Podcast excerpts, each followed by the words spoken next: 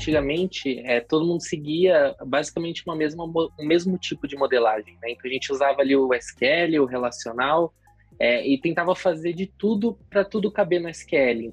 Por isso que a gente tem que tomar cuidado com o modismo, com o buzzword, porque uh, tudo isso né, é, é, vai convergir para uma tecnologia cada dia cada vez melhor nós temos um impacto em performance muito grande dependendo da modelagem, dependendo do que nós precisamos consultar, principalmente de um lado de uma, num, num dashboard, né, ou, num, ou num report diário, coisa do tipo.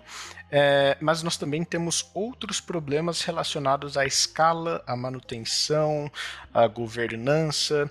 Então você vai ser especialista em quê? Em banco de dados, você vai ser especialista é, em modelagem, você vai ser especialista em data science, você vai ser especialista, uh, enfim, em BI. Então, eu acho que as buzzwords têm surgido é, de forma exponencial, novas tecnologias também. Eu acho que a gente tem que focar ali no que a gente tem mais conhecimento, enfim, mais tato para atuar pensa num usuário final, né? Num, num, cliente mesmo, acessando aquele report, acessando aquele dashboard e esperando 3 minutos, 5 minutos, dependendo para carregar. É inviável. Data on air.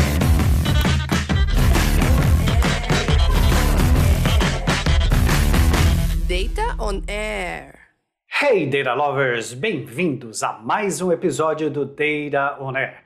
Eu sou o Celso Poderoso, falo com vocês da bela cidade de Toronto, no Canadá. Sou coordenador do MBA Online em Data Science da FIAP, host do Data On Air e um apaixonado por dados, como você. Hoje o nosso assunto é modelagem de dados. Ah, não, mais uma vez um podcast sobre modelagem de dados.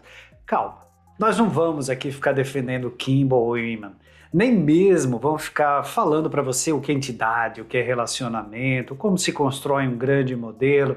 Não, isso tudo já foi falado por várias outras pessoas. Vamos entender como que uma modelagem ainda é um aspecto extremamente importante para definir como extrair informação e conhecimento dos dados. Afinal, sem uma estrutura sólida de armazenamento, é muito difícil recuperar aquilo que todos nós amamos. E para falar sobre a importância de uma boa modelagem no ambiente estruturado e também no não estruturado, temos aqui Maurício Minatel e Lucas Brandi. Muito prazer, Celso e Maurício. É muito bom aí poder compartilhar um pouquinho com vocês da minha experiência e aprender mais sobre o tema. É um tema que eu particularmente gosto bastante é, cerca de 80%, 70% aí da minha atividade diária como é, é, Analytics Engineer. É, eu atuo tanto como é, engenheiro de dados, né, mexendo em plataforma, extração e gestão de dados, mas também como consultor em engenharia de analytics, né, ou Analytics Engineer. E quando eu pego projetos desse tipo, praticamente todo o meu foco é em entender as regras de negócio os problemas da, do cliente, das áreas de negócio em que a gente vai atuar juntos e transformar isso, traduzir para um contexto técnico, principalmente em SQL. E é muito importante a gente ter noção de como nós vamos fazer tudo isso para que a nossa modelagem seja mais assertiva, eficiente, performática e assim por diante. Então, modelagem de dados, para mim, é um, é um dos pilares que nós temos ali em, em engenharia de analytics e que faz todo sentido para o, futuro desenvolvimento de uma plataforma ou de qualquer que seja a análise, o insight, né? aquele conhecimento que você mencionou. Celso. Então, é, para mim, modelagem de dados é o, o, o, início de tudo dentro de um projeto de, de, de, de analytics, né? O, o, o, coração ali do projeto de analytics. É por isso que todos nós apaixonados por dados temos que conhecer essa parte de modelagem de dados. E agora é a vez do Maurício aí. Maurício, por favor, se apresenta para o nosso ouvinte e deixa aí a sua mensagem inicial sobre modelagem de dados. Olá pessoal, muito prazer estar aqui com vocês, Celso, Lucas. É, eu concordo com tudo que o, o Lucas disse, né? Que definitivamente a modelagem de dados é uma das principais etapas ali para você extrair um bom valor da sua, do seu dado, transformar isso em informação útil, né? E, e é muito legal a gente pensar o que é uma boa modelagem de dados, né? E para mim, uma boa modelagem de dados é quando a gente olha pela perspectiva do usuário. Então, uma boa modelagem para mim, quando eu estou fazendo uma consulta ali, trazendo os meus dados do Analytics, querendo extrair informação, é algo que rode rápido minhas queries, eu tenho a informação correta, que o ambiente esteja ali é, sempre disponível. Então, na minha visão, uma boa modelagem é quando a gente tem é, esse cenário todo perfeito na hora de executar ali as nossas consultas e, a, e extrair a nossa informação.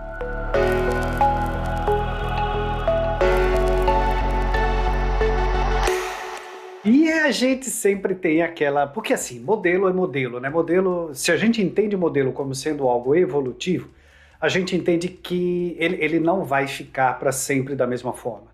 Né? E isso tem acontecido bastante. Como eu falei na introdução, nosso objetivo não é ficar discutindo aqui quem é melhor, quem é pior, é, esse ou aquele tipo de modelo, como implementa. Não é isso. Mas assim, uh, ter um, um modelo ainda é importante uh, mesmo no mundo não relacional, Lucas? Com certeza. É, eu, eu, eu, diria até que no mundo não relacional nós precisamos pensar até muito mais é, em como nós vamos construir as nossas, as nossas tabelas, né, os nossos projetos de dados, pois em algumas tecnologias, como por exemplo o, o, o Cassandra, né, que, é um, que é um banco NoSQL, é, nós precisamos entender exatamente como nós vamos realizar essa consulta, porque nós não temos o conceito, assim como num banco relacional, de joins. Então, a gente precisa que aquela tabela esteja pronta para consumo para responder uma pergunta específica. Então, saber qual é a pergunta que nós vamos responder é a primeira etapa antes de construir a tabela. Então, a modelagem, como nós vamos pensar em toda essa, essa, essa divisão de tabelas, como nós, quais vão ser os objetos que nós vamos ter no nosso projeto é crucial, mesmo quando saindo da, da, da, da zona de conforto, vamos dizer assim, do, dos modelos relacionais, com, com um, é, é, fato dimensão e, e outros processos mais tradicionais na modelagem de dados. E Maurício, o que, que você acha? Você vê alguma, alguma diferença muito grande ou alguma correlação? Né? Ou seja, elas são iguais uh, quando você pensa no modelo relacional e não relacional? É, definitivamente elas não são iguais, né? Mas eu acho que o conceito ali de uma boa modelagem ele existe para os dois, embora eles sejam diferentes. É, eu gosto de pensar e falar, né, que muitas pessoas acham que o NoSQL é uma terra sem lei, né? Como alguns são schemaless, ah, eu vou criar qualquer coisa, vou jogar ali no banco e tudo certo. Depois a gente consulta e vê o que faz. Mas realmente, como o Lucas falou, a gente tem que saber qual é a questão de negócio que a gente quer resolver, né? Então, por exemplo, falando um pouco do Mongo, quando a gente tem ali os nossos documentos, né, é, orientado a objetos, nossos documentos. Então, por exemplo, eu quero saber quanto eu vendi ontem, por exemplo. É, eu não posso ter ali nos no meus documentos como chave principal o meu usuário, porque eu vou fazer várias consultas no meu banco. Eu tenho que ter ali como chave principal é, uma data, ou, é, por exemplo, eu quero constar quanto eu vendi ontem, então a data de ontem, o mês, enfim, coisas que consigam diminuir é, a quantidade de vezes que eu consigo consultar um banco e que isso seja mais performático. Então, esse é um dos exemplos, por exemplo. Uh, outro exemplo, a gente não colocar o mundo relacional dentro do NoSQL, né? Isso é uma coisa que muitas pessoas fazem, porque sempre existe aquela questão do NoSQL é sempre mais rápido. Então eu vou criar um modelo aqui como se fosse relacional dentro do Mongo. Isso não existe. Então você vai ter problemas de performance do mesmo jeito. Então, é, acho que o Lucas está até rindo aí, deve ter se deparado com algumas informações desse tipo, algumas situações, mas é, é realmente você precisa saber as questões de negócio que você quer resolver e o porquê você está fazendo isso, o porquê você está usando esse banco.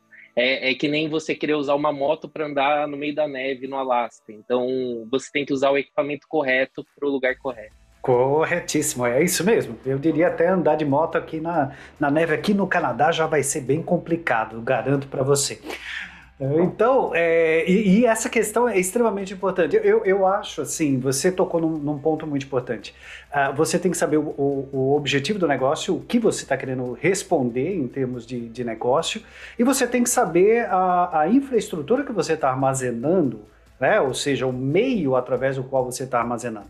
E, e, e, não é que um, um vai servir para todos, né? One size fits all, né? como o, o americano costuma dizer. Ele, não é, né? Na realidade, você vai selecionar o banco de dados uh, de acordo com aquele tipo de dado que você tem disponível, que, com aquele objetivo do negócio, aquilo que você quer responder. Que nem o Lucas citou bem aí o Cassandra, né? Como sendo uh, um, um, excelente representante aí do, dos NoSQL, né? Dos bancos de dados NoSQL. Você citou o outro, que é o Mongo, né? E cada um com sua abordagem bastante específica, né, Lucas? Com certeza. É, temos diversos cenários onde nós podemos escolher diferentes ferramentas. Quando a gente precisa de muita performance, principalmente para cache, é, um Redis, por exemplo, seria um banco super recomendado, porque ele funciona como um, chave valor e memória, então é muito fácil de integrar esse banco com é, é, outras linguagens, com, com diferentes sistemas, e a performance dele é incrível, só que não vai funcionar para todos os cenários. É, em, outros, em outras situações, quando a gente pensa em, em, em, identificação de melhores rotas, por exemplo, ter um, um banco voltado para grafos seria uma alternativa melhor. Então, diversos cenários. Cada, cada é, sistema, cada, cada problema, a gente consegue resolver de uma forma diferente. E pensando mais em, em, em analytics mesmo, né, em, soluções para analytics, nós temos até diversas arquiteturas possíveis é, é, para cada um dos nosso, das nossas soluções existentes, né, seja num data lake, num conceito de data warehouse é, é, mais tradicional, que agora nós temos os, é, os data warehouse em nuvem, né, que são muitíssimo eficientes e permitiram que a gente repensasse as, as, as modelagens tradicionais que costumávamos utilizar. Então, hoje, é, o, que a gente, o que a gente pode fazer no Redshift, no Snowflake, BigQuery, é diferente do que a gente faria num Teradata por exemplo. São tecnologias, é, hardwares é, e, e, capacidades diferentes para momentos diferentes. Então, tudo isso é muito volátil e a gente tem que ir se adaptando de acordo com a necessidade e tecnologia disponível. Porque pode ser que amanhã a gente já tenha uma outra solução super interessante que vai funcionar muito bem. Atualmente nós temos aí o Lake House, que é um, um, uma arquitetura que que, que a gente está começando a, a, a, acompanhar em diversos cenários. Então, pode ser que no ano que vem ou até antes já temos aqui um, uma outra buzzword, uma outra tecnologia. Então, é sempre bom estar sempre avaliando essas possibilidades. Às vezes refatorar é necessário. então, é, sempre ficar de olho em todas essas novidades e possibilidades para os nossos problemas de dados. É, e muito cuidado com o modismo, né? Que necessitou aí buzzword, né? A gente tem que tomar realmente muito cuidado. E é, estar atento, porque como você salientou, as tecnologias têm evoluído muito recentemente.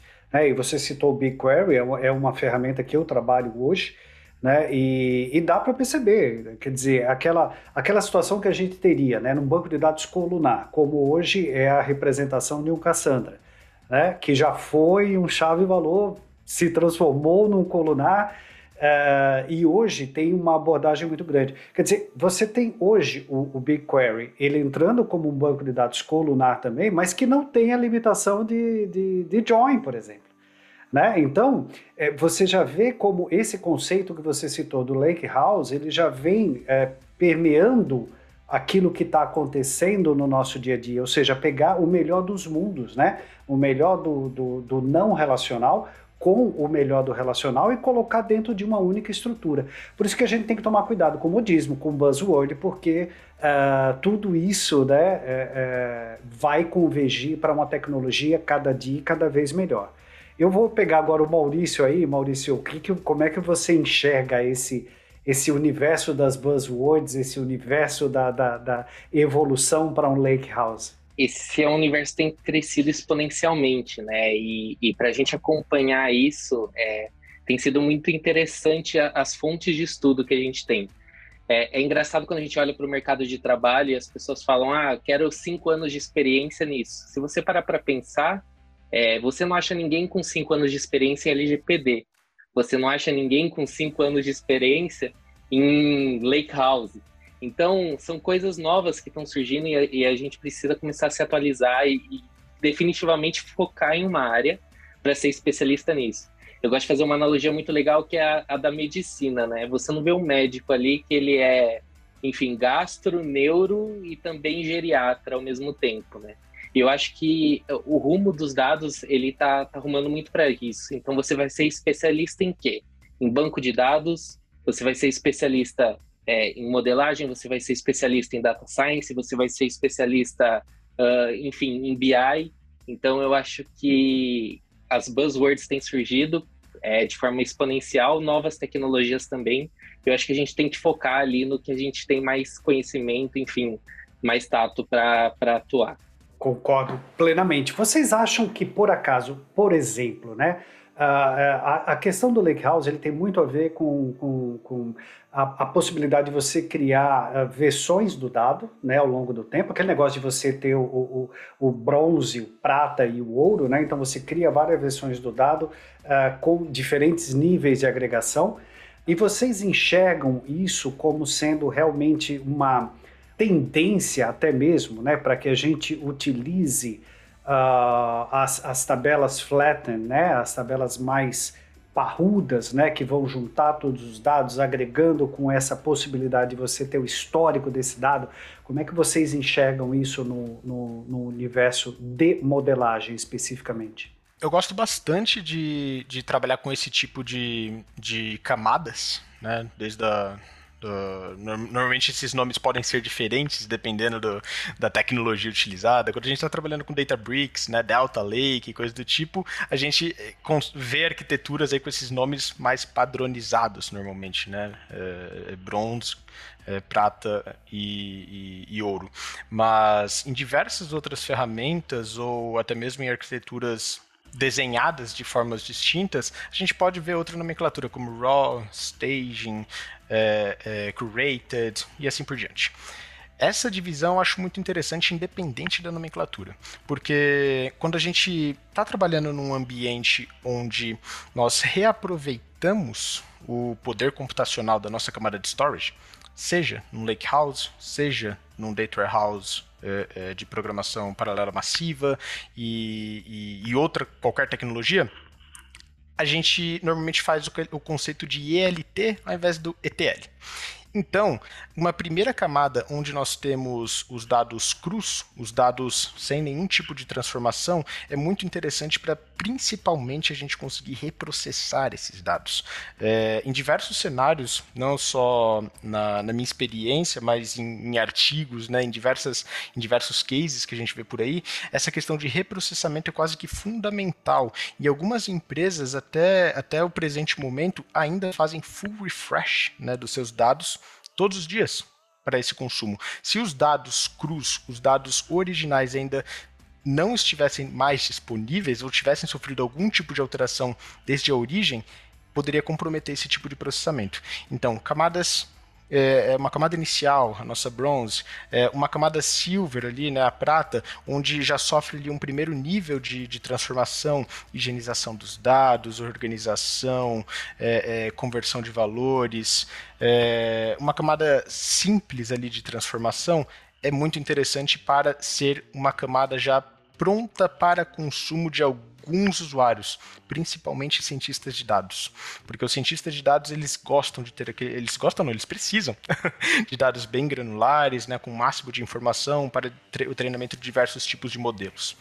É, só que um usuário mais próximo do negócio, um usuário mais próximo ali com o uso de uma ferramenta de BI, é, dados mais agregados, com métricas já pré-calculadas, são mais interessantes. O que seria, por exemplo, o caso de uma camada ouro, né, uma gold layer, é, onde a gente aplica joins, a gente aplica regras de negócio, a gente pode criar inclusive tabelas intermediárias, né, ou etapas intermediárias para todo esse processamento e a disponibilização de uma última tabela, uma flatnet table, uma, uma tabela MART, One Big Table. Temos diversos nomes ali que representam algo muito próximo disso, né, que seria um tabelão, em outras palavras, onde o usuário final pode consumir essas métricas pré-calculadas de forma simplificada, evitando joins, evitando cálculos complexos na ponta de BI. É, isso tem ganhos significativos em performance, em complexidade para esse usuário e para manutenção para a gente conseguir organizar isso de forma mais é, escalável, de forma mais é, é, intuitiva para a empresa como um todo, para a organização como um todo. É, e, e, até citando, né, que você falou do ETL e ELT, existe no mercado o EL, sem o T em lugar nenhum que é exatamente para você ser muito rápido para criar esse raw data, né? Porque você precisa hoje do dado muito rápido para poder alimentar o seu analytics, para você começar a startar o processo de análise de dados o mais rápido possível. Então, pega o dado e coloca em algum lugar. Depois você vai fazer um ELT ou um ETL ou ambos, né? Conforme você deixou bem claro. Maurício, você entende que dado esse contexto, você enxerga que a modelagem então so, sofreu uma modificação né, de uma coisa muito lógica, estruturada, para uma coisa mais pragmática? Como é que você enxerga esse, esse processo que estamos vivendo hoje em dia? É, legal, Celso. Eu acho que antigamente é, todo mundo seguia basicamente uma mesma, o mesmo tipo de modelagem. Né? Então a gente usava ali o SQL, o relacional, é, e tentava fazer de tudo para tudo caber no SQL. Então a gente tentava colocar documentos dentro do SQL, a gente tentava colocar textos no SQL.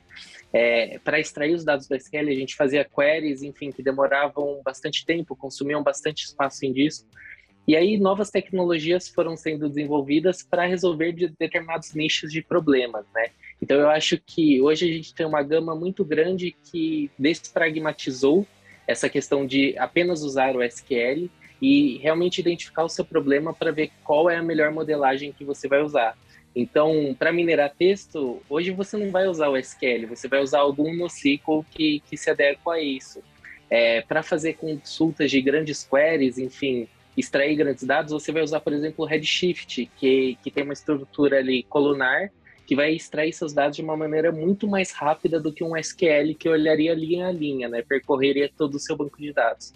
Então eu acho que a gente ganhou opções e, e o interessante para quem está seguindo nesse, nesse mundo é estudar é, esses diversos nichos, né? Para quando você enfrentar um, um, problema, ter um problema real ali no seu mundo, na sua empresa, enfim, no, no seu doutorado, você saber quais os caminhos que você pode percorrer e o que você pode focar para, enfim, estudar e resolver o seu problema que no fim é tudo sobre resolver o problema e trazer é, valor para o negócio. Então, o, a pergunta que eu vou colocar para vocês agora é assim: claro, uh, o modelo acaba sendo importante, como vocês deixaram bem claro. Hoje em dia é muito mais importante, porque dependendo do tipo de informação que eu vou tratar, da pergunta de negócio que eu vou responder, eventualmente eu vou ter que mudar o meu modelo. Mas legal. E quando você chega e olha na empresa de vocês, ou qualquer empresa que vocês estejam aí uh, prestando um serviço, alguma coisa, e pega um modelo mal feito. Seja ele modelo relacional tradicional ou modelo NoSQL, que não seguiu as melhores práticas. O que vocês fazem? Ah, esse, esse, esse cenário é bem, é bem interessante porque quando nós encontramos uma modelagem ruim, né, se, ou, ou que poderia ser melhor, pelo menos, é, vários problemas podem aparecer. Né? O, o, acho que o principal que o, que o Maurício até comentou anteriormente é a questão de performance nós temos um impacto em performance muito grande dependendo da modelagem, dependendo do que nós precisamos consultar, principalmente de um lado de uma, num, num dashboard, né, ou, num, ou num report diário, coisa do tipo. É, mas nós também temos outros problemas relacionados à escala, à manutenção, à governança. Então, são diversos outros fatores que colocam em risco ali a, a, a robustez, a qualidade da nossa plataforma de dados. Mas pensando em performance, eu tenho até um exemplo é, que, eu, que eu lidei em, em um dos meus projetos, que foi um relatório que era parte da solução do nosso, do nosso cliente.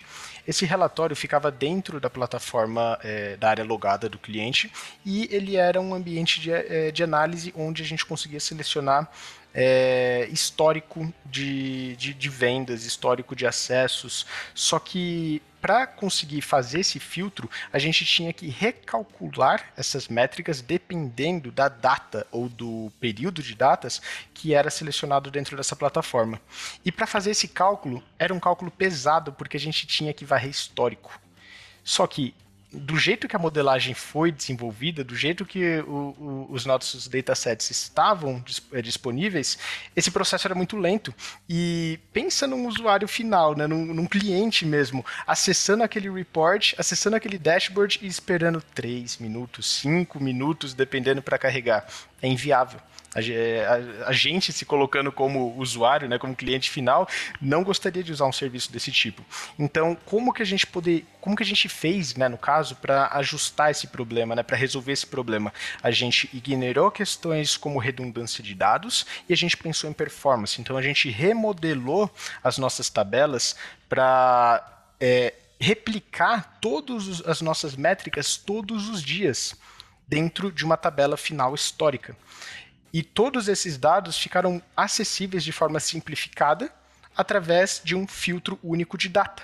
Então, quando a gente filtrava uma data específica dentro do nosso modelo, a gente já conseguia trazer aquelas métricas pré-calculadas, ao invés de calcular tudo diretamente na ponta de visualização, o que gerava uma lentidão extrema.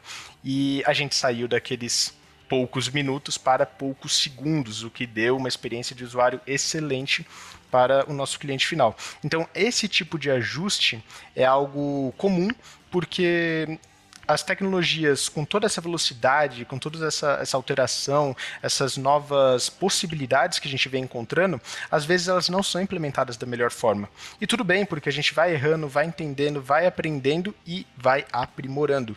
Esse foi um exemplo de performance, mas nós temos também questão de acesso, né, com a LGPD, que foi um novo problema, ou a, a GDPR, né, na, na, na Europa, é, a gente a gente começou a lidar com situações que antes a gente não precisava se preocupar muito. Então é tudo muito novo. E como que a gente resolve isso? É como que a gente se prepara para esse tipo de situação? Desde a modelagem, né? pensando ali nas melhores formas de criar os nossos é, é, core datasets ou as nossas march tables ali, tudo que vai ser utilizado pelos nossos usuários para facilitar todas aquelas etapas de governança todas as, as limitações que a gente vai querer aplicar para cada tipo de usuário, para cada tipo de cliente e assim por diante. Então, são muitos cenários aí para serem avaliados. Sem dúvida nenhuma, eu até colocaria que, veja, o, eu, eu quando o que eu falo para o meu time é que sempre assim, vamos começar a fazer o modelo o quanto antes. Vamos começar a pensar na modelagem o quanto antes. Porque não na hora que eu tenho que sair correndo e iniciar o projeto. Porque Uh, modelo é uma coisa que a gente tem que amadurecer. Né? E a gente vai amadurecer fazendo pergunta, olhando se ele dá as respostas que a gente espera, para evitar esse tipo de problema. Né? Porque na realidade, beleza, e, a solução de vocês, né, particularmente, eu acho bastante, super adequada. Mas veja, pode incorrer num outro problema, que é a versão única da verdade. Você está criando uma tabela sumarizada. Dependendo da forma como você faz isso, eventualmente ele pode te dar resultados diferentes dependendo de quando você está tirando o relatório. Então, veja, você acaba tendo que criar muito mais controle, por quê? Porque lá atrás não foi pensado na modelagem. Então, o que eu sempre falo, para, pensa na modelagem, vamos ver uma forma que realmente responda a todas as questões, né? E aí sim, pensando em performance, pensando uh, em, em, em segurança de acesso e tudo mais. E você, Maurício, como é que você enxerga isso? Eu acho que existem problemas e problemas, né? A gente tem um problema que, que muitas vezes antes é, a gente tinha muitos profissionais que atuavam ali na, na parte de máquina, né? Que isso acaba que hoje em dia foi reduzido pelas questões do cloud. Então hoje você tem vários clouds ali que quando a performance está um pouco ruim, ele aumenta, ele tem uma inteligência já para fazer alguma coisa. Qual é o ônus disso? É o custo. Então, geralmente você tem um custo grande, uma surpresa ali no final do mês quando você fala de cloud, né? Então, eu acho que tem, por exemplo, tanto problemas ali de, de custo quanto problemas de modelo. É, enfim, eu, eu, vou compartilhar alguns cases aqui que foram legais. Teve uma época que a gente usava ClickSense, né, que é, que é uma ferramenta de BI, e no ClickSense você carrega o caché, né, carrega o modelo, você faz um modelo ali dentro da ferramenta para, enfim, fazer os seus gráficos e etc. E estava na moda a gente desnor, é, normalizar as coisas, né? Então, relacionar tabelas, fatos, etc. E aí, quando a gente fazia uma conta que estava uma medida em uma tabela fato e outra em outra tabela fato, aquilo ficava insustentável, era uma lentidão horrível. Então, o que, que a gente aprendeu ali na dor? Que um tabelão nessa situação é muito melhor. Então, mesmo que a gente tivesse ali tudo desnormalizado, né? É, várias vezes repetindo a mesma informação, era muito mais fácil, é, o, o, tempo de processamento era muito melhor e você consumia muito menos memória, né? Então, seu usuário não ficava esperando. Tem outra questão, um outro case que é o que vocês falaram do ouro, prata e bronze, né? A gente detectou ali um problema, é, enfim, dados que já estavam na parte ouro para o usuário é, de anos anteriores, 2018, 2017. E quando a gente foi olhar ali o staging, né, para ver os dados crus, para a gente reprocessar tudo, a gente não tinha informação. Então a gente acabou que teve que reextrair tudo de novo. E é o que você falou, Celso. A informação, dependendo da data que você extrai, ela fica diferente. Então, outro problema de modelagem que a gente tem ali que, que lidar e vira um problema de governança também. Porque você reportou um número, você olhava para um número e agora você está falando que esse número não existe mais, que ele mudou para Y. Então, acaba sendo virando um problema de governança. Então, a modelagem de dados ela afeta diversas coisas, né? Ela permeia custo, ela permeia a governança da informação, ela permeia a credibilidade que você passa com seus dados. Então, enfim, acho que é, é, o cuidado, é isso que você falou, antes de começar um projeto, vamos planejar, vamos, o que, que você usa, quais as principais tabelas, o que, que a gente vai relacionar ou não vai, é, enfim, qual é a ferramenta que você vai usar para ver esses dados, eu acho que tudo isso é muito importante. É, a, a, governança é algo que eu enxergo como sendo um dos grandes um, daqueles processos que realmente conseguem uh, ser muito mais fáceis, fluidos, se a gente tem uma boa modelagem. Né? Sem dúvida nenhuma, é algo que tem que ser uh, pensado. Um, vamos lá, e como é que vocês enxergam o futuro? Como é que vocês enxergam a, a modelagem daqui para frente? Muda muito? Temos que esperar novas coisas? É aquilo que a gente comentou logo no começo, né? Uh, a gente está vendo uma convergência hoje, especialmente aí no Delta Lake ou no Lake House, como preferirem, uh, de trazer um mundo uh, relacional do jeito que a gente conheceu aí no passado, mas com a roupagem nova de NoSQL. É, como é que vocês enxergam esse universo de modelagem daqui para frente? Muda muito? Continua a mesma coisa? Enfim. É, é muito relativo dependendo da tecnologia que vai surgir daqui a um tempo, né? Então é bem difícil a gente é, é, ter uma previsão do que, do que está por vir, mas eu acho que esse, esse, essa tendência né, de trazer as, as melhores práticas para um, um único tipo de arquitetura é algo, é algo que veio para ficar, porque os ambientes analíticos eles não estão sendo somente utilizados para uh, análises em, em dashboards, é, análises ad hoc, e, enfim, voltado para insights. A gente tem até um conceito novo que é o, o, o que está muito presente em, em, em, Modern Data Stack, que é o ETL reverso. O ETL reverso ele pega informações do nosso ambiente analítico e aplica em ferramentas produtivas um exemplo muito claro disso é CRM, utilizar dados ali do nosso data, do nosso, do, da nossa camada de storage de forma automatizada, de forma simplificada, diretamente para uma camada de CRM. Então, esse tipo de uso, esse tipo de cenário, ele vai ser cada vez mais comum para a gente reaproveitar esses dados, reaproveitar o poder computacional, reaproveitar principalmente a modelagem, todo aquele esforço que a gente teve para construir uma, uma eh, uma, plataforma analítica de qualidade para as mais diversas finalidades. Então, eu, eu vejo que muito dessas, dessas novas possibilidades vão alterar um pouquinho como a gente trabalha com modelagem dentro dos nossos ambientes, mas que principalmente aquelas camadinhas básicas que a gente comentou, a, a, gold, a, a silver e bronze, elas vão estar sempre presentes ali de alguma forma com um nome diferente ou outro para atingir os mesmos resultados em modularização, em facilidade de testes, em escala, em governança, em todas as frentes ali que a gente hoje tem acesso e que são de extrema importância para o desenvolvimento ali das nossas, dos nossos pipelines e análises. E você, Maurício? Eu acho que o futuro da modelagem ele, ele vai passar muito do ou para o E, E o que eu quero dizer com isso? Hoje a gente fala ou eu uso o SQL ou eu uso o NoSQL. E a gente vai passar a falar mais sobre eu, eu uso os dois. Então eu uso um para transações, eu uso o outro para, enfim, coisas não estruturadas. Eu uso o Redshift para construir minhas queries, mas quando ela é muito complexa, eu faço um JSON e armazeno tudo no Mongo. Então, a partir do Mongo, eu faço essa consulta em caché. E isso vai automatizar a minha pesquisa. Então, eu acho que a gente vai cada vez mais começar a correlacionar todas essas coisas que hoje estão muito apartadas, né? Esses universos que estão muito separados. Você tem um, um cara que está muito ali no relacional, um que está muito do não relacional, e a gente vai começar a cruzar todas essas informações.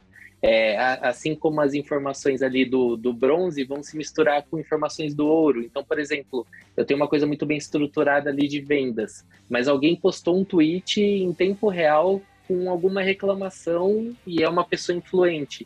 Isso vai apitar alguma coisa no meu sistema que, de forma prescritiva, eu vou conseguir fazer uma ação com esse usuário.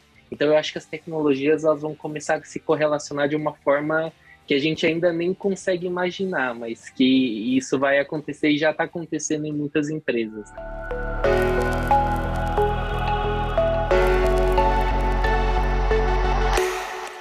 Como é muito comum aqui no nosso podcast, né? A gente sempre fica com um gostinho de quero mais aí, né? E, e o nosso tempo aí está se esgotando, né? Eu, eu tenho que pedir aí para que vocês façam os seus comentários finais e aí deixem um, uma dica para o nosso ouvinte. Vamos começar pelo Lucas. Legal. Antes de mais nada, foi muito bacana ter esse papo, né? Gostei bastante, principalmente dos exemplos que o Maurício compartilhou aqui com a gente, né? Vários usos, as possibilidades que a gente tem com diversas tecnologias, então, muito bacana. E algo que eu particularmente gosto bastante, que tem me, me ajudado bastante nos meus trabalhos, é, é a utilização de frameworks, né? Para facilitar a nossa modelagem de dados, a forma com que a gente trabalha com esses dados. Então, uma dica, na minha perspectiva, é principalmente para um profissional ali é, é, numa posição de Analytics Engineer ou que almeje trabalhar numa posição dessa, seria a utilização do, do DBT.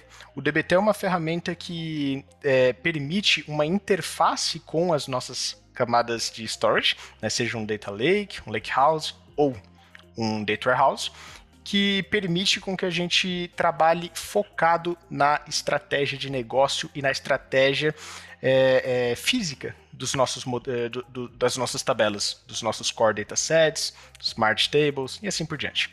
Então, a gente aprender a utilizar esse, esse tipo de framework para aplicar os conceitos de modelagem de dados para resolver da melhor forma possível os problemas de negócio são muito interessantes para melhorar a performance do nosso, do nosso dia a dia, né? Como a gente é, investe tempo resolvendo os problemas de negócio. Então, acho que é a minha recomendação e também a compreensão ali de algumas, de algumas novas tecnologias e novas arquiteturas que estão surgindo, principalmente no escopo de Modern Data Stack, né? como eu, eu havia dito também, o ETL reverso e, e, e, outras boas práticas que nós temos dentro desse escopo. Então, acho que é bem importante, principalmente para esses novos desafios que surgem é, em torno de Analytics Engineering.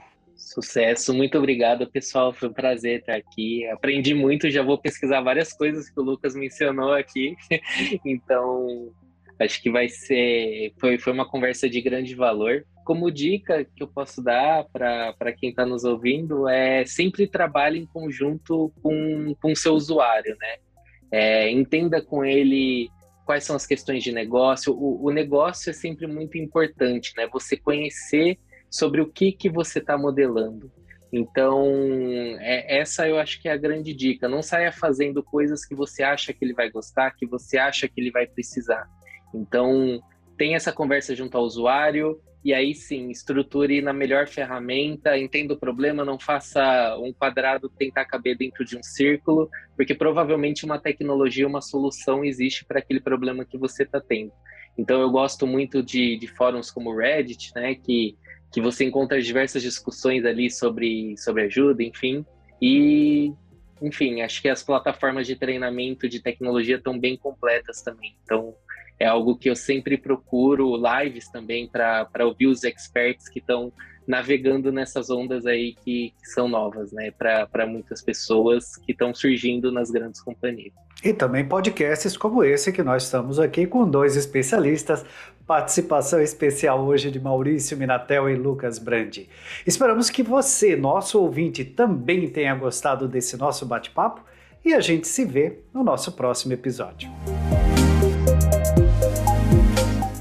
Gostou do nosso podcast? É um apaixonado por dados? Então segue a gente na sua plataforma de streaming preferida e compartilhe com a sua rede de data lovers. Data on air.